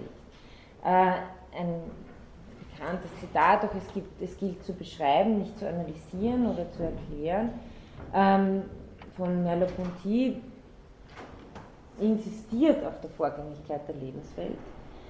Ähm, und da ist er sich ganz einig mit Husserl, dass die Wissenschaft als Ganzes auf dem Boden der Lebenswelt gründet. Aber äh, Wissenschaft wird sozusagen immer nur oder immer Explikation, Bestimmung, Erklärung der Erfahrungswelt sein und wird nie ihren Seinssinn haben. Das heißt, Wissenschaft kommt mit ihren Thesen einfach später und bringt das in eine bestimmte Form, was lebensweltlich vielleicht nicht so exakt ausformuliert ist, äh, gewinnt aber dadurch einen ganz anderen Seinssinn als das, äh, was Lebenswelt ist. Und das läuft ganz parallel zu Husserls Argumentationen, äh, was die Lebenswelt betrifft natürlich. Ähm, deswegen will eben Merleau-Ponty auf diese Erfahrung, Welterfahrung zurückgehen, deren bloß sekundärer Ausdruck die Wissenschaft bleibt. Und in diesem Sinn sieht Merleau-Ponty auch dieses Zurückgehen auf die Sachen selbst. Ähm, also zurückgehen, sagt er, heißt, heißt zurückgehen auf diese alle Erkenntnis vorausliegende Welt, von, von der alle Erkenntnis spricht und bezüglich deren alle Bestimmungen der Wissenschaft notwendig, abstrakt, signitiv, sekundär bleibt. Und das Bild finde ich recht schön, so wie, die so wie Geografie gegenüber der Landschaft, in der wir alle erst lernten, was dergleichen wie Wald, Wiese und Fluss überhaupt ist. Also äh, in der Weise, wie sich sozusagen die geografische, kartografische äh, Erschließung einer Landschaft, die ja sozusagen nichts, die, die bildet ja eine Wirklichkeit ab, aber sie bildet, sie ist eine Erfassung ähm, einer Wirklichkeit und bringt nicht mehr die Landschaft äh, natürlich in der Weise zum Ausdruck, wie, wie sie ursprünglich erlebt ist. Das heißt, diesen, diesen Perspektivenunterschied, und da haben Sie wieder, glaube ich, auch darauf kann man gut anwenden, das erst, erst, erst, erstperspektivische, erstperspektivische Konstituiertsein der Lebenswelt gegenüber äh, dem quasi von oben drauf schauenden drittpersonalen äh, objektivierenden Zugang. Ähm, wie unterscheidet sich jetzt dieser merleau-pontische Rückgang von einem idealistischen oder intellektualistischen Rückgang. Das Subjekt hat bei Merleau-Ponty keine Priorität vor der Welt. Der klassisch idealistische und transzendentalphilosophische Versuch wäre, das Bewusstsein von der Welt loszulösen und die Fülle der Welt sozusagen auf die Leistung eines reinen, weltlosen Subjekts zurückzuführen.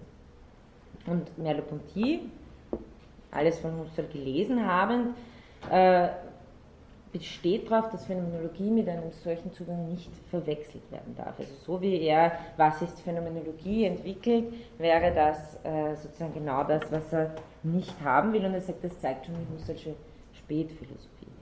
Warum?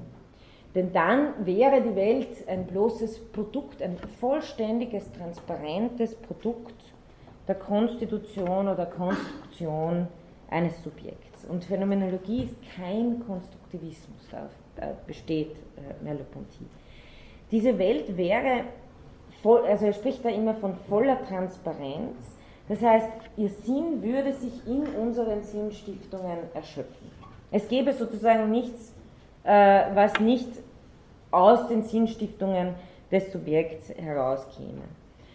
Aber, und das ist Merleau-Pontys Einwand sozusagen in der Beschreibung der Erfahrung, er sagt, unsere Erfahrung vollzieht sich nicht so, sie ist vielmehr eine Sinnerfahrung und eine Widerfahrenes von Sinnen. Wir konstruieren die Welt nicht von einem distanzierten Standpunkt aus, sondern wir sind konstituierend in sie verstrickt. Und äh, wichtig ist für Merleau-Ponty, dass wir diesem Faktum philosophisch gerecht werden. Dieser Verstricktheit, dass Sinn eben nicht sozusagen irgendwie verliehen wird von einer Subjektseite her, sondern dass wir Sinn begegnen, dass uns Sinn widerfährt sogar. Und um also Merleau-Ponty hält am Bewusstseinsbegriff fest, Sinne einer, im Sinne einer leiblichen Intentionalität, aber sagt, um bewusst, um zu verstehen, was Bewusstsein tatsächlich ist, muss man genau diesem Faktum philosophisch gerecht werden, dass äh, es sich in einem Sinnfeld vorfindet, das ihm Sinn widerfährt, dass es nicht souverän äh, konstituiert. Ähm, die Wirklichkeit, und das ist auch ein bekannter äh, Satz von Merleau-Ponty aus dem Vorwort, die Wirklichkeit ist zu beschreiben und nicht zu konstruieren oder zu konstituieren. Und Sie verstehen hier, glaube ich, dann den äh, Sinn, der im Hintergrund dieses, Zitat, dieses Zitats liegt. Damit einher natürlich, ich glaube, das äh, liegt jetzt schon auf der Hand, geht die bereits äh, erwähnte leibliche Verankerung in der Welt. Mit der Merleau-Ponty auch sowas wie einen klassischen Leib-Seele-Dualismus überwinden möchte. Er möchte, eben wie ich schon gesagt habe, eine grundsätzliche Neubestimmung des Verhältnisses von Bewusstsein und Natur jenseits der Alternativen von Idealismus und Realismus, jenseits der Alternativen von bloßem Empirismus und Intellektualismus und will eben deren Reduktionismen im Verhältnis zu einer Beschreibung der lebendigen Wahrnehmung aufzeigen. Und das könnte man als das Grundthema des Buches kennzeichnen. Die Welt, also will ähm, bloß, die Welt bloß idealistisch denken zu wollen oder zu glauben, dass es ein Denken gäbe, das all unser Denken umfasste, äh, ist eben genau das, was nach äh, Merleau-Ponty dieses zur Weltsein verkennt. Umgekehrt, äh, das habe ich eh schon ausgeführt, diese Verkoppelung von quasi vorhandenen Empfindungsdaten kann niemals erklären, wie Sinn entsteht, weil wenn es nicht schon von vornherein da ist, kann sich plötzlich durch eine Verbindung von Einzelnen entstehen. Also äh, Merleau-Ponty sagt, wenn die, die, die, kleinste Einheit sozusagen, nur weil es mehr sind, mehr Einheiten, entsteht dadurch auch nicht Sinn, sondern Sinn in der Wahrnehmung entsteht durch Gestaltstrukturen. Ähm, beides, also ähm, beide Seiten äh, sind für Merleau-Ponty deshalb interessanterweise Reflexionsphilosophie, also sowohl die empiristische als auch die intellektualistische, weil sie eben beide nicht aus dem ursprünglichen Weltverhältnis entstammen, sondern aus einer Reflexion darauf. Und beide eben dieses Vorurteil einer fertigen Welt haben. Deshalb auch nochmal, ich greife Ihnen so die Best-ofs ein bisschen heraus heute. Die Welt ist da vor einer Analyse. Jeder Versuch, sie herzuleiten, aus Reihen von Synthesen, also zuerst der Empfindungen, dann der Wahrnehmungsaspekte des Gegenstandes, bleibt künstlich. Da Empfindungen und Erscheinungen selbst als Produkte der Analyse und die nicht dieser zuvor zu realisieren sind. Also äh, dieses in einzelne Wahrnehmungserscheinungen aufteilen, das wir sozusagen auch in einer phänomenologischen Analyse bemühen, ist etwas, wo Merleau-Ponty immer den Bogen spannt und sagt, aber nicht vergessen, so kommt Weltwahrnehmung und Wirklichkeitswahrnehmung nicht zustande, wenn wir das so verstehen, dass hier einzelne Bildchen aneinander gereiht werden oder miteinander addiert werden oder so etwas. Also äh, die Welt ist immer schon da vor jeder Analyse. Die Analyse erklärt mir nicht, wie äh, die Weltwahrnehmung zustande kommt. Ich kann sie nur beschreiben. Ähm, die, äh, ich möchte den Übergang zum nächsten Punkt, ist, dass dadurch natürlich auch die phänomenologische Reduktion anders gesehen wird. Genauso wie Merleau-Ponty eben die Phänomenologie nicht als Reflexionsphilosophie im empiristischen Sinn sieht, die ihren Gegenstand erzeugt, so ist die Reduktion auch kein Rückgang auf Innerlichkeit. Also so wie es sozusagen ähm, keine äußere Welt gibt, die gemacht wird durch irgendein inneres Subjekt, genauso gibt es kein verinnerlichtes Subjekt. Also das Zitat kommt eh noch, es gibt sozusagen keinen inneren Menschen, sagt äh, Merleau-Ponty in Bezug auf äh, Augustin. Und ähm, Zahavi erläutert es eben so, dass die, die phänomenologische Reduktion keine verborgene Innerlichkeit enthüllt, sondern ein offenes Weltverhältnis. Also dass man sozusagen die Reduktion von Anfang an so lesen kann, äh, vor allem in Husserls dritten Weg der ontologischen, ontologischen Wegs in die Reduktion, dass es äh, ein offenes Weltverhältnis äh, eigentlich äh, thematisiert. Und jetzt haben Sie nochmal ein bekanntes Zitat, die Wahrheit bewohnt nicht bloß den inneren Menschen, vielmehr gibt es keinen inneren Menschen. Der Mensch ist zur Welt, er kennt sich allein in der Welt. Gehe ich alle Dogmen des gemeinen Verstandes wie auch der Wissenschaft hinter mir lassend zurück auf mich selbst, so ist, was ich finde, nicht eine Heimstätte innerer Wahrheit, sondern ein Subjekt zugeeignet einer Welt oder zugeeignet der Welt. Also auch hier ganz ähnlich die Bewegung im Grunde genommen wie Heidegger, der sagt, äh, wir können das nur als ein einen aufgespannten Raum denken, der transzendental zu verstehen ist. Damit eben äh, zum Punkt der Reduktion. Merleau-Ponty argumentiert in äh, ähnlicher Weise in Bezug auf die Reduktion. Hier wieder ein Zitat: Nicht zieht die Reduktion die Reflexion, nicht zieht sie die Reduktion die Reflexion durch sie, die Reflexion, nochmal von vorne, nicht zieht sie die Reduktion, die, nicht zieht durch ah je. Nicht zieht durch sie, die Reduktion, die Reflexion sich aus der Welt auf, auf, auf die Bewusstseinseinheit, als den Weltgrund zurück. Vielmehr nimmt sie nur Abstand, um die Transzendenz zu erblicken, in ihrem Entspringen. Also wieder in statum ascendi. Ja? Also die Reduktion soll uns eigentlich dessen bemächtigen, die Transzendenz in ihm entspringen. Also Transzendenz ist hier wieder verwendet, eigentlich wie bei Husserl. Spannt sie die uns mit der Welt verknüpfenden intentionalen Fäden auf, um sie erscheinen zu lassen. Sie allein ist Bewusstsein der Welt, weil sie die Welt enthüllt als befremdlich und paradox. Ähm, also es wird auf das Weltverhältnis zurückgegangen, auf das Vorgängige und nicht auf sozusagen ein äh, abgeschlossenes Bewusstsein, das eine Welt konstituieren würde. Das, deswegen ähm, schränkt Merleau-Ponty bekannterweise auch sozusagen die Autorität oder die Fähigkeit oder die Durchführbarkeit der Reduktion im Vergleich zu Husserl in ganz äh, wesentlicher Weise ein. Das heißt, er affirmiert sie zwar, aber er schränkt sie ein. Ähm, Warum? Weil die Beschreibung des Sinns und, und der Welt in Statum Ascendi kann eben, wie ich auch schon vorher argumentiert habe, aufgrund unserer Situiertheit niemals ein voller, fertiger, transparenter Sinn sein. Wir können niemals ganz zurücktreten und auch noch auf unsere Verstricktheit draufschauen. Wir können sozusagen den Blick, die Reduktion ermöglicht, den Blick auf dieses konstituierende Feld äh, fungierender Intentionalität zu richten. Aber was er nicht kann, ist nochmal noch eins zurücktreten und vollkommen distanziert darauf zu schauen.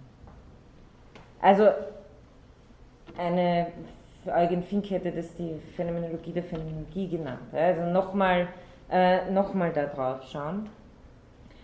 Und äh, Merleau-Ponty schränkt dies eben wesentlich ein. Die Reduktion soll die Möglichkeit eines Blicks auf unser vorgängiges Weltverhältnis ermöglichen, aber nie hinter dieses Weltverhältnis zurückführen. Also da, jetzt, da sagt Merleau-Ponty genau, da passiert die Abstraktion. Sobald eine, sei es der Intellektualismus oder der Empirismus, sobald die sozusagen so tun, als könnten sie unser vorgängiges Weltverhältnis erklären, sind sie schon über das Weltverhältnis drüber gesprungen. Also das Innerweltsein wird übersprungen. Auch hier eine Parallele äh, zu Heidegger. Und äh, diese berühmte Einschränkung finden Sie in folgendem Zitat äh, in der Ein im Vorwort. Die wichtigste Lehre der Reduktion ist also die Unmöglichkeit der vollständigen Reduktion. Wären wir absoluter Geist, so wäre die Reduktion kein Problem. Doch da wir zur Welt sind, da alle unsere Reflexionen ihrerseits auch in den Zeitstrom verfließen, den sie zu fassen suchen, gibt es kein Denken, das all unser Denken umfasste. Also äh, man kann sich jetzt irgendwie überlegen, wenn wir uns erinnern an, die, an, an äh, die äh, Husserlschen, Husserlschen Zugang zur transzendentalen Reduktion, dass es zunächst einmal darum geht, sozusagen das Erkenntnis, also das äh, Existenzurteil über die Gegenstände einzuklammern und dabei auch gleichzeitig sich selbst nicht als Objekt in der Welt zu lokalisieren, sondern Bewusstsein von Welt auf, auf dieses Verhältnis zu kommen, dann würde jetzt äh, Merleau-Ponty nochmal darauf insistieren, zu sagen, aber dieses Bewusstsein von Welt lässt sich nie vollständig in ein reines Bewusstsein von, das alles hätte, abkoppeln. Es, wäre, es gäbe immer einen Überschuss in dem Weltverhältnis, das nicht nochmal im Bewusstsein von in einer Distanz sich auflösen könnte.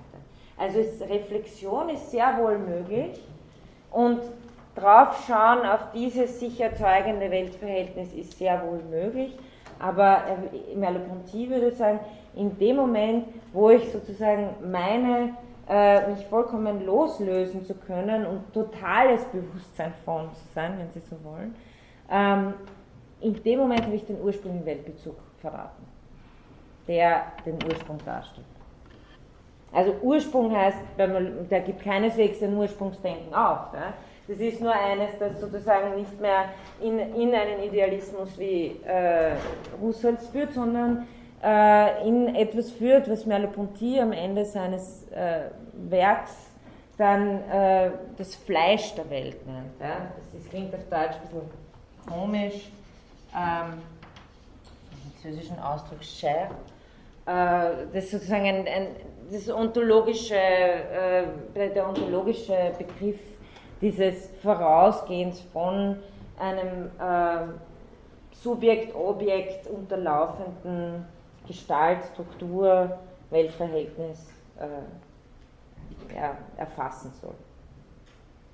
Also das irgendwie seine äh, Position zur Reduktion. Ähm, die Reflexion ist bei Merleau-Ponty deshalb eben nur radikal, wie er das nennt, als, ich glaube, das habe ich auch als Zitat genau, als Bewusstsein der Abhängigkeit ihrer selbst von dem unreflektierten Leben. Also Reflexion ist nur dann radikal, wenn sie weiß, dass sie vom unreflektierten Leben abhängig ist. Also nicht, man würde vielleicht anders denken, Reflexion ist dann radikal, wenn sie alles in sich aufheben kann, weil Merleau-Ponty sagt genau das Gegenteil, sie ist dann radikal, wenn sie sich bewusst ist, dass sie vom unreflektierten Leben ähm, abhängt, in dem sie situiert ist. Ähm, das äh, bezieht sich auch auf die Möglichkeit, nicht nur eben die Wirklichkeit der Welt, sondern auch die anderen ernst zu nehmen. Damit kann ich nur ganz kurz äh, auf den Punkt kommen. Ich werde nicht auf die Intersubjektivitätsproblematik bei Merleau-Ponty eingehen können, aber hier nur ein Punkt hier, wo Merleau-Ponty sagt, die reflexive Analyse kennt kein Problem des anderen und kein Problem der Welt. Warum?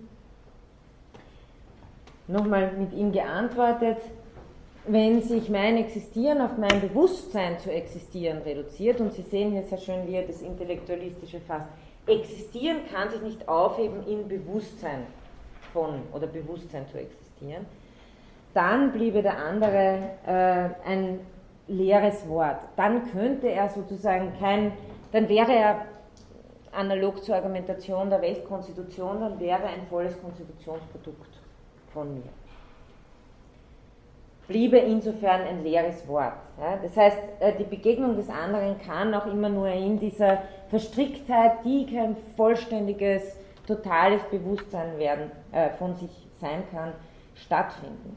Insofern eben Merleau-Ponty hält einen Begriff des Cogito fest, des kartesianischen Cogito, aber modifiziert ganz wesentlich. Ich meine, äh, Descartes Cogito äh, löst sich im Traum- und Skepsis-Argument von jeglicher Welt. Äh, und Merleau-Ponty macht es genau umgekehrt. Er sagt, das Cogito muss sich als situiert entdecken. Ne? Also es gibt sehr wohl immer ein, ein, ein Selbstgewahrsein. Er gibt keineswegs den Bewusstseins- und Intentionalitätsbegriff in dem Sinn auf, dass es hier nicht um ein präreflexives Selbstgewahrsein äh, geht, das Merleau-Ponty ähm, auch mit Husserl ganz stark leiblich versteht, aber vor allem in seiner Situiertheit, immer in einer konkreten weltlichen Transen äh, Situation und nur, sagt er, unter dieser Bedingung äh, kann transzendentale Subjektivität auch Intersubjektivität sein. Subjektivität muss also als leibhaft in einem sozialen Kontext verankert verstanden werden. Das Kogito muss situiert sein, sehr wohl Bewusstsein von Welt, aber ein Bewusstsein eben, das situiert ist, das in seinem geschichtlichen Werden und seiner Situation nicht abgetrennt werden kann. Ja? Aber äh, ganz ähnlich wie Heidegger sieht er dadurch nicht nur eine, eine Festgestelltheit, sondern gerade eine Ermöglichung äh, einer immer wieder Reinterpretation von diesen geschichtlichen Möglichkeiten und Urstiftungen. Ähm, genau, das heißt, Sie haben ja eh sozusagen paradigmatisch kommt hier heraus, inwiefern äh, eine Grundthese der Phänomenologie, dass sich Welt, Intersubjektivität und Subjektivität nicht trennen lassen und in ihrem übergreifenden Zusammenhang zu denken sind. Muss ich noch schauen, dass ich zu meinen beiden letzten Punkten komme. Die sind vielleicht ein bisschen kürzer. Ja, sollte ich schaffen. Ähm, Wesenswissenschaft und Existenz.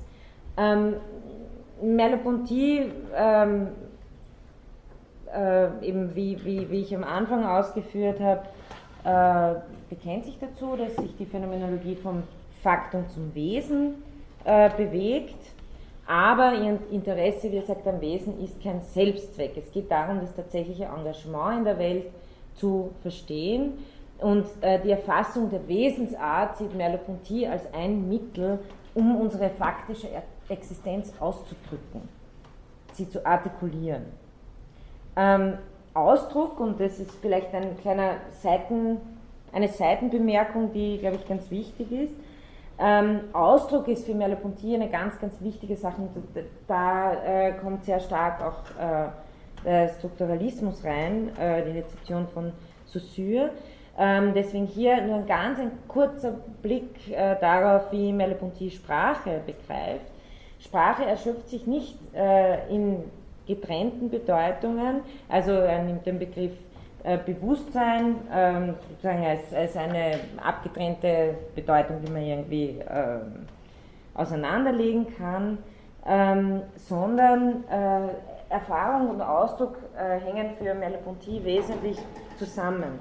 Erfahrung ist schon etwas, was, wo er sagt, was vorsprachlich ist. Ja? Ähm, aber das Ganze bewegt sich in einem Verhältnis von, von Anspruch und Antwort. Das heißt, Erfahrung ist immer wieder Anstoß und äh, Anspruch auf Ausdruck. Und auf der einen Seite ist es so, dass der Ausdruck sozusagen nie vollständig erfassen kann, was in dieser vorgängigen Erfahrung bereit liegt, weil es nicht so etwas wie einen Urtext gibt, den dann ein Begriff bloß abschreibt, sondern weil Ausdruck immer kreativ ist. Also Merleau-Ponty versteht es so, dass wir sozusagen aus einer Situation her mit einer Begrifflichmachung, mit einem Ausdruck einen bestimmten Sinn, und er nennt es das Paradox des Ausdrucks im Übrigen, einen bestimmten Sinn zugänglich machen, der ohne diesen Begriff selber gar nicht zu entdecken war. Das heißt, es wird hier äh, äh, aus etwas geschöpft, aber man kann nicht sagen, ich habe jetzt, denken Sie zum Beispiel dran, also ein, ein, ein Beispiel ist ja, wenn wir sagen, wir wachen gerade auf und wir haben das geträumt und wir versuchen das zu verbalisieren. Äh, man merkt sofort irgendwie, wie einem das irgendwie entgleitet und wie, wenn man was benennt, man vielleicht etwas herausgegriffen hat, was vorher eventuell äh, nicht so da war. Und Merleau-Ponty, vielleicht das Bild gilt nicht universal für alles, aber er hat schon äh, Erfahrung, sieht er als ein Feld von wildem Sinn, ja? sans sauvage.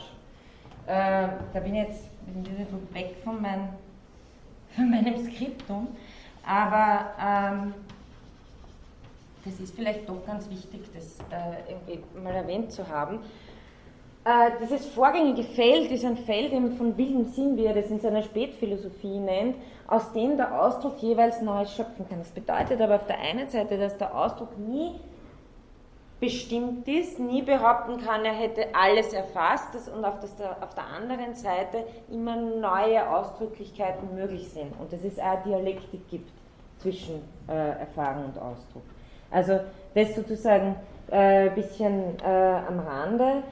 Ähm, wir, was, was sagt er da noch in der Phänomenologie der Wahrnehmung? Wir haben Erfahrung von uns selbst, von dem Bewusstsein, dass wir selber sind und an dieser Erfahrung müssen wir letztlich alle sprachlichen Bedeutungen messen, aber nicht in dem Sinn, dass wir sagen können, das wäre ja so, wie wenn es schon sprachlich vorliegen würde und dann sagen wir nur, ah ja, das passt jetzt zusammen. Wir müssen ja immer sprachlich sozusagen darum ringen, etwas zum Ausdruck zu bringen, was gelebt und erfahren ist. Ja? Und äh, in dem Sinn müssen wir es daran messen, dass wir eben da, darum ringen, äh, diesen Ausdruck äh, zu erlangen, aber gleichzeitig gibt es keine Eindeutigkeit hier. Ähm, Sprache, das ist für Merleau-Ponty wichtig, das übergehe jetzt aber wahrscheinlich, das Zitat. Sprache ist, verstellt nicht den Zugang zur Welt oder verwirrt ihn, sondern versucht ihn auszudrücken. Sprache ruht auch auf dem vorsprachigen, wahrnehmenden Kontakt mit der Welt. Hier sehen Sie wieder den Primat der Wahrnehmung bei Merleau-Ponty und bewahrt deshalb auch ihren Bezug auf eine nichtsprachliche Wirklichkeit. Ähm, ja, jetzt erlauben Sie mir ein bisschen abzukürzen und auf den letzten Punkt äh, zu kommen. Intentionalität. Die Analyse der Intentionalität wird meistens als das Zentrum der Phänomenologie dargestellt. Und da ist jetzt wichtig, eben, wie ich eh schon gesagt habe, dass wir das als Aktintentionalität, äh, nicht als Aktintentionalität verstehen, sondern als fungierende Intentionalität. Was ist jetzt noch abschließend diese fungierende Intentionalität?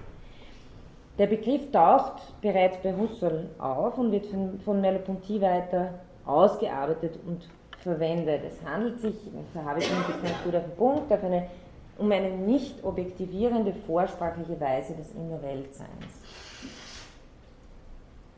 die immer schon am Werk ist in unseren Weltbezügen und Vollzugs, Vollzugsformen, Habitualisierungen, Sinnstiftungen möglich macht. Ähm, in ihr gründet wenn Sie so wollen, die natürliche vorprädikative Einheit der Welt und unseres Lebens. Also über den Begriff der fungierenden Intentionalität und dessen, wie der Leib hier am Werk ist, und auf das werde ich das nächste Mal eingehen, äh, da, so will Merleau-Ponty dieses vorgängige Verhältnis erfassen. Ähm, eben noch als äh, kleiner Ausblick äh, für nächstes Mal. Ich brauche eigentlich gar keine. Ja. Hm. Ähm, diese Ausarbeitung der Intentionalität erfolgt dann, und darauf möchte ich das nächste Mal nach einer Analyse der Empfindung eingehen, vor allem über Leiblichkeit und Wahrnehmung. Mein Leib ist mir sozusagen mitgegeben, er, ist, er, ist, er ist nicht, liegt nicht vor mir, sondern ich, ich bin dieser Leib, er ist mir mitgegeben als absoluter Nullpunkt, wie Husserl sagt, als Mittelpunkt der Welt, der räumlichen Bezüge schlechthin, und er ist die Bedingung der Möglichkeit, um überhaupt eine Perspektive haben zu können. Das heißt, er ist keine Scheibe oder keine Haut oder keine Membran zwischen mir und der Welt, sondern unmittelbares, vorreflexives, primäres zur Welt sein. Und über die Leiblichkeit äh, versucht eben Merleau-Ponty dann diese fungierende Intentionalität zu erfassen.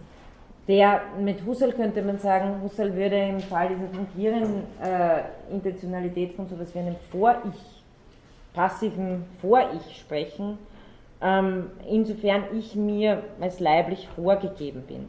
Äh, Merleau-Ponty würde sagen, der Leib ist immer schon in der Welt engagiert, die ihn transzendiert.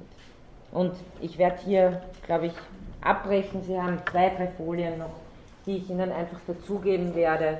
Äh, die können Sie sich ansehen, aber im Grunde genommen ist das alles drinnen äh, im Text der Einleitung. Okay. Fragen noch oder Anmerkungen oder.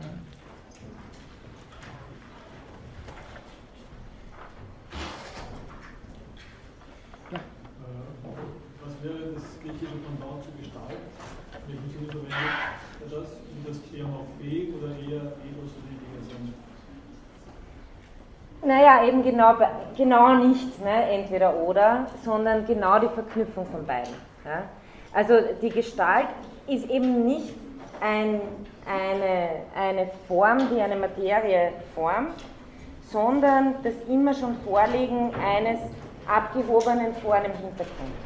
Und das aber auch nicht bloß Schemen in, in, konkreter Weise in der Wahrnehmung. Also es ist nicht, dann würde man das, dann würde man sozusagen das Formdings nur wiederholen, wenn man sagt, die Gestalt ist ein Schema, das sie dann äh, auf die Materie appliziert. Nein, die Gestalt ist etwas, was in der sinnlichen Wahrnehmung, in der Wahrnehmung selber auftaucht. Also ist, so ist, so strukturiert sich sinnliche Wahrnehmung.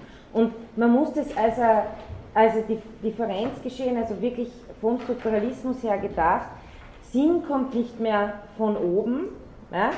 Also äh, sozusagen wird irgendwie über Schemata oder Begriffe verliehen, sondern von der Seite, wenn man so will. Ne? Von dem einen Zeichen, das seine Bedeutung dadurch erhält, dass das andere Zeichen ihm gegenüber differiert. Das heißt, Sinn entwickelt sich aus dem Gestaltfeld heraus. Das, das E oder das L äh, differenziert sich gegenüber dem K ja, in dieser Phonемanalyse äh, von Saussure. Und genauso versteht äh, Merleau-Ponty auch das Wahrnehmungsfeld. Das heißt, hier wird, entsteht sozusagen Sinn aus der Gestaltstruktur selber. Und die Gestalt ist eben vorgängig einer Analyse in die Elemente Morphe und Hülle.